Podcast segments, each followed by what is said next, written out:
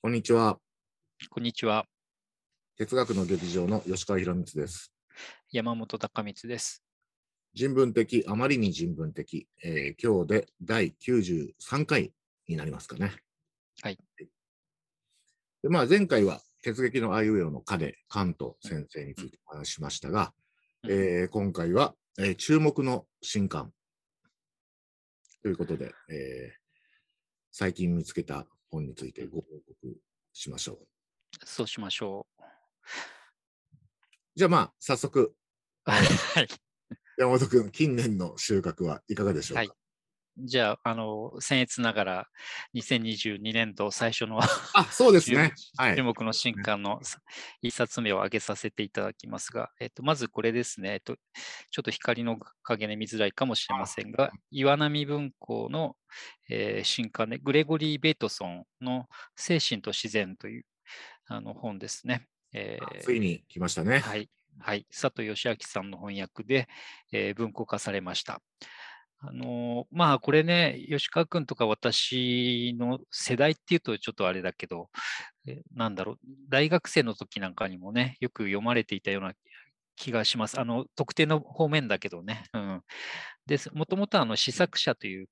出版社、後に新試作者って変わりましたけどね、そちらから何度か、あの出ていたんですが、もう長いことね、その版元も潰れちゃったか何かで、えー手に入らなくなっていたんですね、ベイトソンの本がね。で、今回、岩波文庫から、えーと翻訳もあの見直しをかけたということで、えー新しく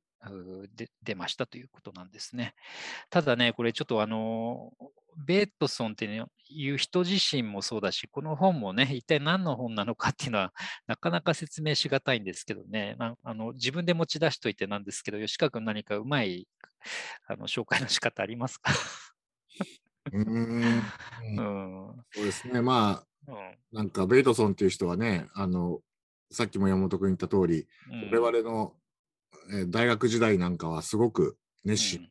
読んで、うん。結構、だから、言葉ではうまいこと言えないけど、すごく深い影響をうん。受けてんだけど、うん。まあ、だからこそというか、確かにどんな人って言われると、うん。ちょっと難しいね。そうなんだよね。あの、それはね、一つ、まあ明らかにね、誰もが、ベートソンに触れた人が誰もが分かることとしては、その、専門家っていうよりはね、えっと、なんて言ったらいいと、彼はもともと確か生物学で学士かなんか取った後に、なんだったかな、社会人類学とか文化人類学の研究をしてね、それで、えっと、どこだったかな、ニューギニアとかバリ、バリ島とかかな、あの、フィールドワークをして、えーっていうふうにこう分野をまたがっていって、そこであの写真を使ってね、あの現地の人々の様子を撮影するなんて言って、今だ今だとそれ映像人類学なんて言うんですけど、そういうのの先駆けをしたりね、かと思えばあのサイバネティクスという、えー新しい領域ですね、機械と生物の仕組みを、あのコミュニケーションとか通信の仕組みみたいな制御みたいな、えー学問でね、あのサイバーネティクスというのがありますけど、そこの、えーっと始まりの、ね、会議に参加していたりですね、えーあとはあの精神医学でね、ダブルバインド理論なんて言って、あの板挟みになっちゃって、それで、えーっと精神を病むみたいなね、えー状況、状態の変化なんていう 研究もやっていて、もう今挙げただけでも、その、捉えどころがないっていうことがね、お分かりいただけるかと思うんですけど、そういう人物なんですよね、まずね。うん。なんか、あの、我々がベイトソンを授業した頃っていうのは、うん。あの、具体的には90年代前半で、うん。ただ、あの、80年代から、もう日本でも熱心にすでに読まれていて、うん。当時の文脈では、いわゆる、えっと近代的なものの考え方に対する反省うん。をあの行いながら、よりその要素還元主義的でない全体的なその自然の捉え方みたいなのは何かっていうモチーフで、まあ我々は読んでたっていう、まあそんな記憶ありますけど、どうでしょうね。あ、あの、うまいことを言っていただきました。本当そうなんですね。あの、要素還元、つまり、この要素からできている欲、の物事は、この現象は、で、その関係をね、スタティックに記述してあの捉えたことにするっていうのに対して、あの事物はもっとダイナミックに相互関係しながら変化してる、動いてるよっていうね、その動きの中で、えー、自然とか精神っていうのをどうしたら捉えられるかというのがね、ベートーソンの非常に大きな関心で、で、今回ご紹介しているこの本も、要するに人間のマインドっていうのはどうやったらね、あのそういった、えー、インタラクションの中にあるね、あのダイナミックな動体としてどうやったらマインドっていうのを捕まえられるかっていうのが一方にね、あのあって、だからこの本もね、読んでいくとね、多分部分部分では何言ってるか分かるんだけど、全体を通してね、あのなんでこんな道筋で議論がなされてるかっていうのがね、本当よく分かんなくなってくるところもあって、まあそこが楽しいんですけどね。あのそういう意味で、えー、吉川君が言ってくれたように、全体としてどうなってるかとかね、えー、要素を還元主義とは違うやり方でどうしたら対象を見ることができるかという、その見方としてはね、今でもそんなに古びてないところがいっぱいあってね、で、もう一冊のあの精神のエコロジーっていう本も確かこの後岩波文庫で入るそうなんで、あの今までね、ベトソン読んだことない方はもちろんですけどね、あのかつて読んだなっていう方もこの機会にですね、あの読み直してみてはいかがかというので、今回取り上げてみました。ありがとうございます。はい。懐かしいね。ね、懐かしいですね。ということで、えー、じゃあ、吉川君、近年の収穫を教えてください。はい、自分で言うのもなんですが、すごいもの持ってきました。また、すごい。私が書いたわけではないんだが。ソビエト宮殿。ソビエト宮殿。ほ建設計画の誕生からトンザまで、水星詞です。えー、トンザまでっていうのがいいですね。うん、あの、まあね、このソビエト宮殿っていうのは、まあ、あの、ご存知の方はご存知だと思いますけど、あの、ソビエト連邦ができて、うん、あの社会主義国家の理念の象徴として、うん、あの、えー、設計され、あの、まあ、あの、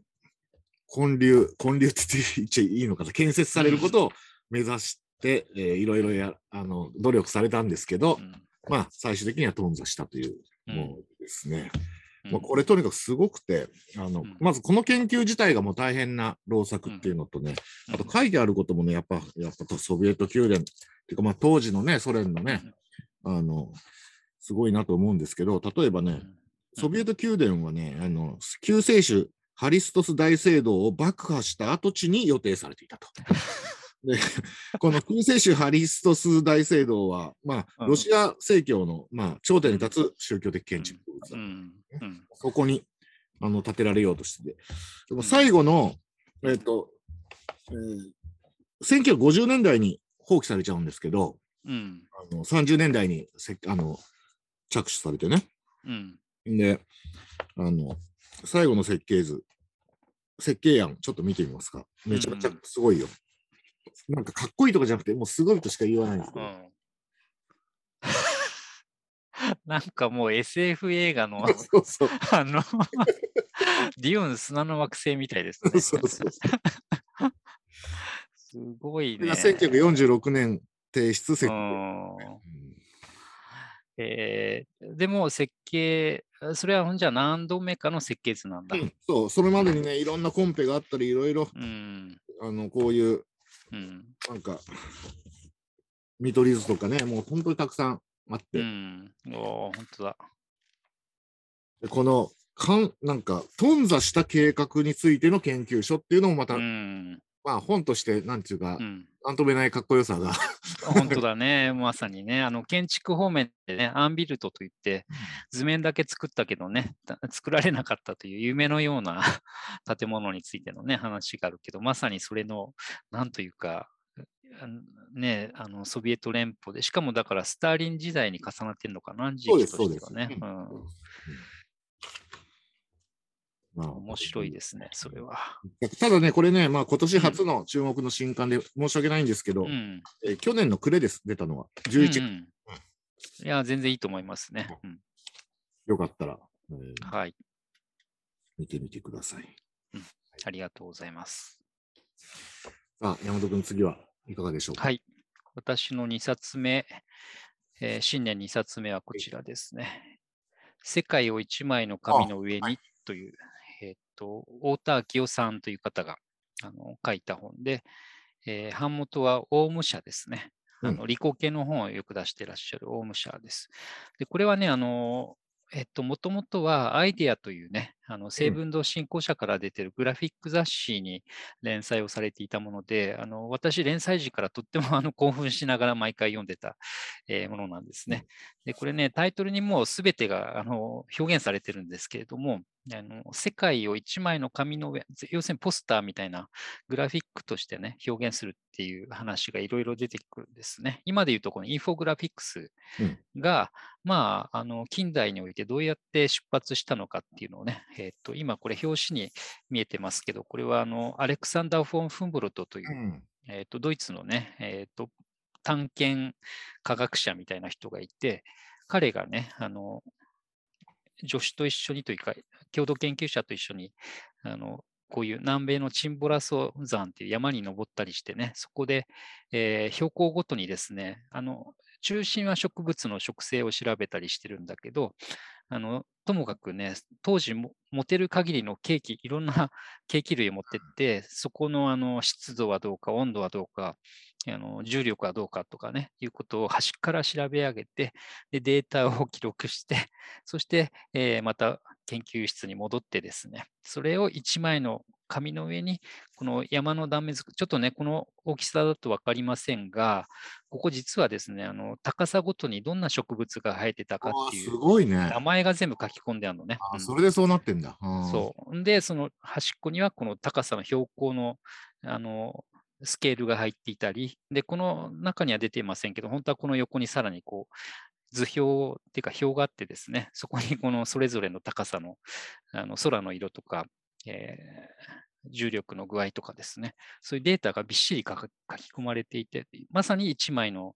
あのグラフィックの中にその世界のあり方っていうのをですね、えー示すというので、これはあの まさにね、私たちが最近見慣れているインフォグラフィックスのね、あの始まりというとあの適切かわかんないけどね、そういうことをやってみせたという、非常にあの良い例なんですね。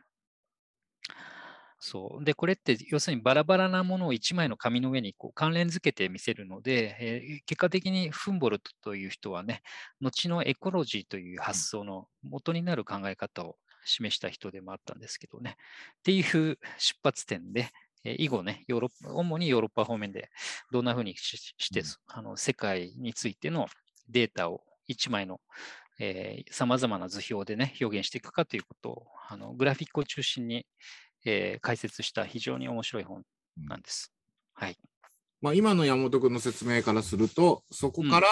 えっ、と、うんいく本家の、まあ、分岐を経て、グレゴリー・ベイトソンの精神うんと自然や精神の生態学に、まあ、連なるっていう感じですかね。そうですね。まさにその通り。うん、うまくつなげてくださってありがとう。その、えっと、フンボルトの仕事に触発されて、例えば、エヌスト・ヘッケルという生物学者がエコロジーという概念を作ったりね、あるいは他方では、あのフンボルトのお本を読んだダーウィンが、えービーグル号で探検しながらね、あの生態を調べる。そしてまたそれがさらに後世に影響する。うんベートソンもね、進化論にも非常に興味を持っていた人なのでね、そういう意味で系譜もつながっているというのはまさにおっしゃる通りなんですね。はい。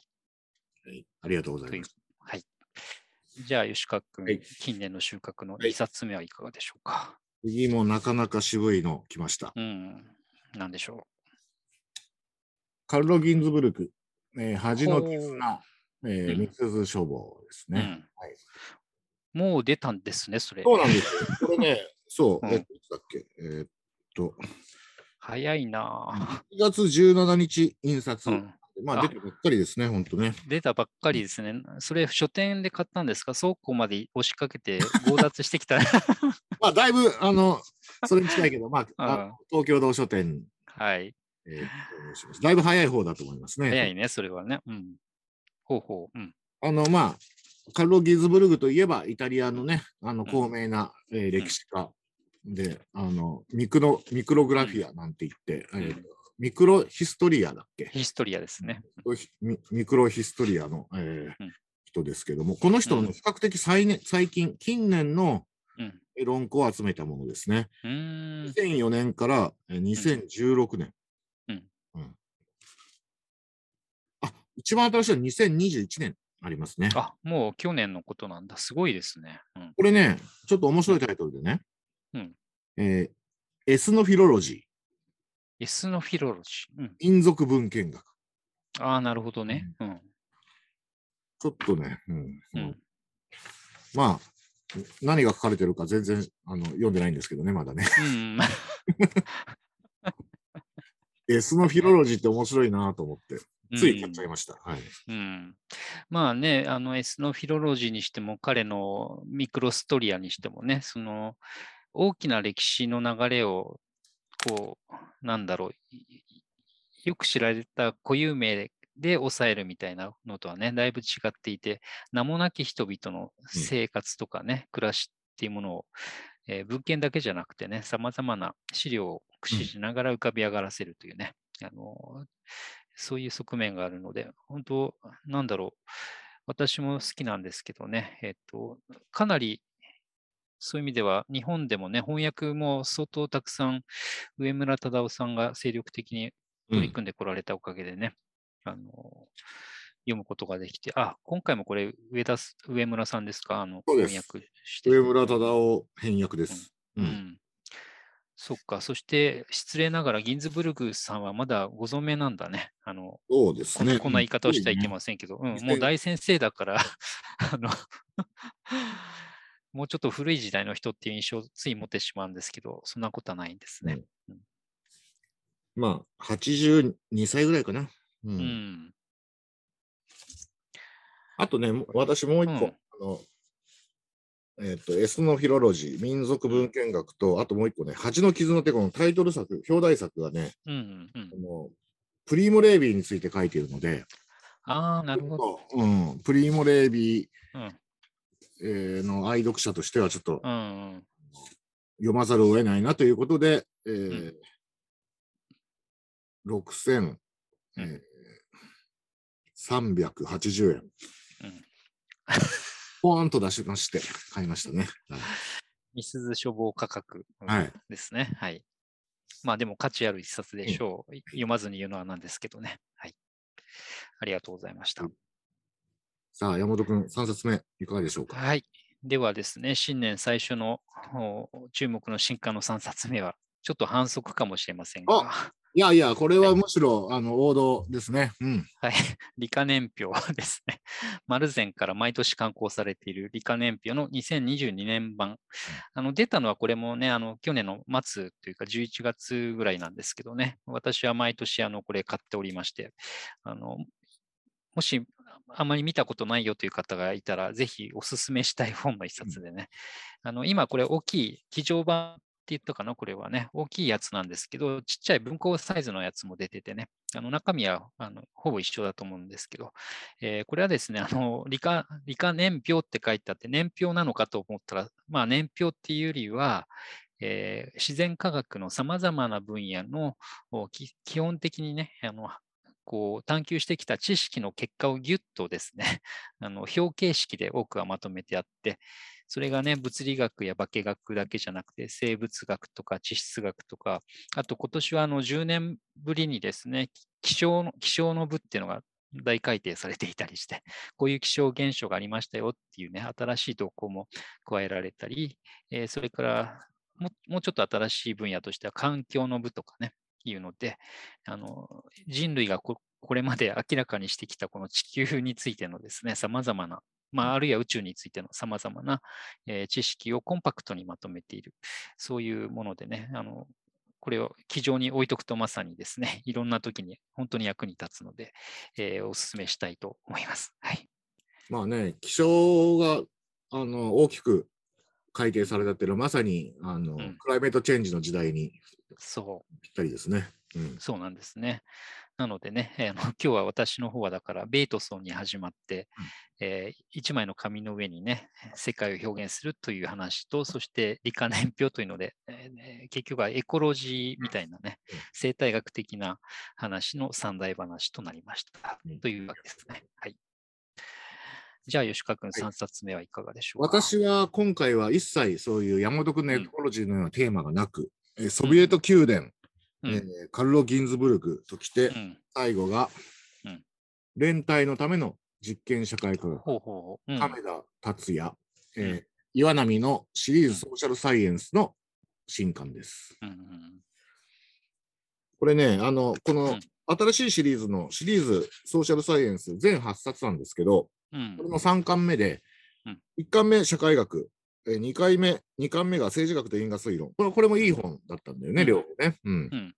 で、3冊目がこれかっていう感じで、非常にあの興味深い。あの、これ連帯のためのっていうのがえって思うじゃん。そう。ちょっと。うん。ね。で、これあの、まあ、社会心理学とか、まあ、それこそ実験社会科学やってる亀田、えー、達也さんが、うん、あの、まあ、コロナ禍の中でね、うん、あの、こういうことをおっしゃってて、うん、文系に一体何ができるというのかと。まあ、反語ですよね。で、まあ、確かにいろんな人がいろんなこと言うけど、うん、なんていうか、ある種システマティックな政策提言とかね、うん、あの制度設計とかね、そういうのがまあできてない現状があると。で、まあ、ちょっとじくじたるものがあるんだけど、まあ、あの、そういうものの、まあ、礎になるようなものとして、まあ、この実験社会科学の構想、この時点でのものをまとめたという、もうそういうマニフェストのようなものですね。うん、あのちなみに、えっと、実験社会科学というのは、もうちょっとだけ言うとしたら、どんな学問分野だと思っておけばいいですか、うん、あのまあ、人間の、まあ、我々の行動とか、あと、まあ、社会秩序みたいなものを、その、自然科学的な知見、まあ、人間本性とかね、我々の、あと神経科学とか、そういうものと、具体的な、例えば、この本であのメインで紹介されているのは、ラボラトリー、まあ、あの研究室での、えー、っと実験室的な場所での実験なんだけど、を組み合わせて、ある種、あの、ちょっと古い言い方をすると、法律、法則定律的な、あの人間行動、あと人間社会のについての、えー、なんですかね、あの知見を積み重ねていこうっていう、まあ、そういう立場ですね。だから、あの言葉としては実験社会科学っていう言葉は、ちょっと新しく、あの、見慣れない言葉かもしれないですけど、まあ、普通に、あの、経済学とか、一部の、まあ、あの社会科学、あ社会学とか、うん、あの社会心理学とか、うん、昔から実験とかたくさんやってるじゃん。うん、統計的な調査とか。まあ、そういうのを、まあ、総称する言葉と言ってもいいかもしれないですね。ああ、なるほどね。例えば、そう、あの、最近注目を浴びてる行動経済学とかも、まあ、この分野に入るものかなという、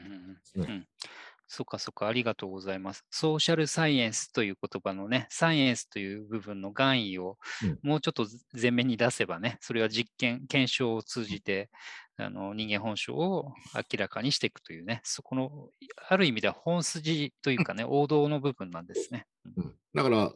あのね、一番あの大昔にオーギュスト・コントが、うん、あの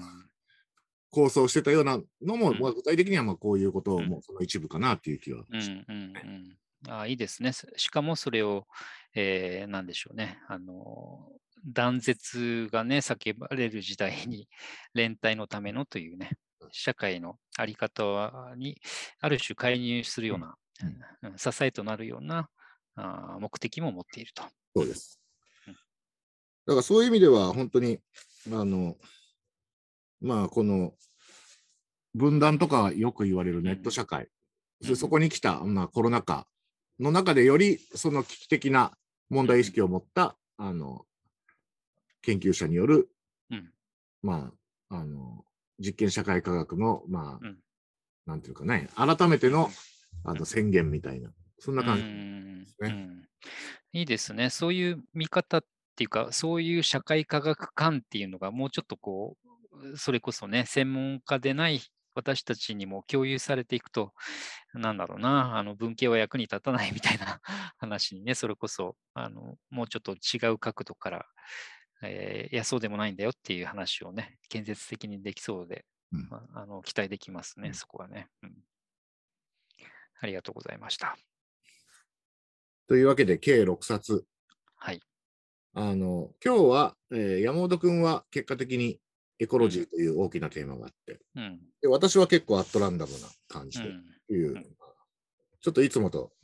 ちょっと違う感じになりましたね。うんしかし、あの、すべて、あの、注目に値する本だと思いますので、うまいことまとめました。何しろ注目の新刊ってコーナーですからね。そうそう。注目に値しなかったらまずいだろうっていうね。まずいわけですからね。うん。そういうことなんですね。で、まあ、このコーナーはね、毎回言ってますけど、私たちのこのチャンネルの中でも、あの、一番人気のある、コーナーでもありますのでね、ちょっぴり回数を増やそうかなんて話をしてもね、はいいました。はい。あのね、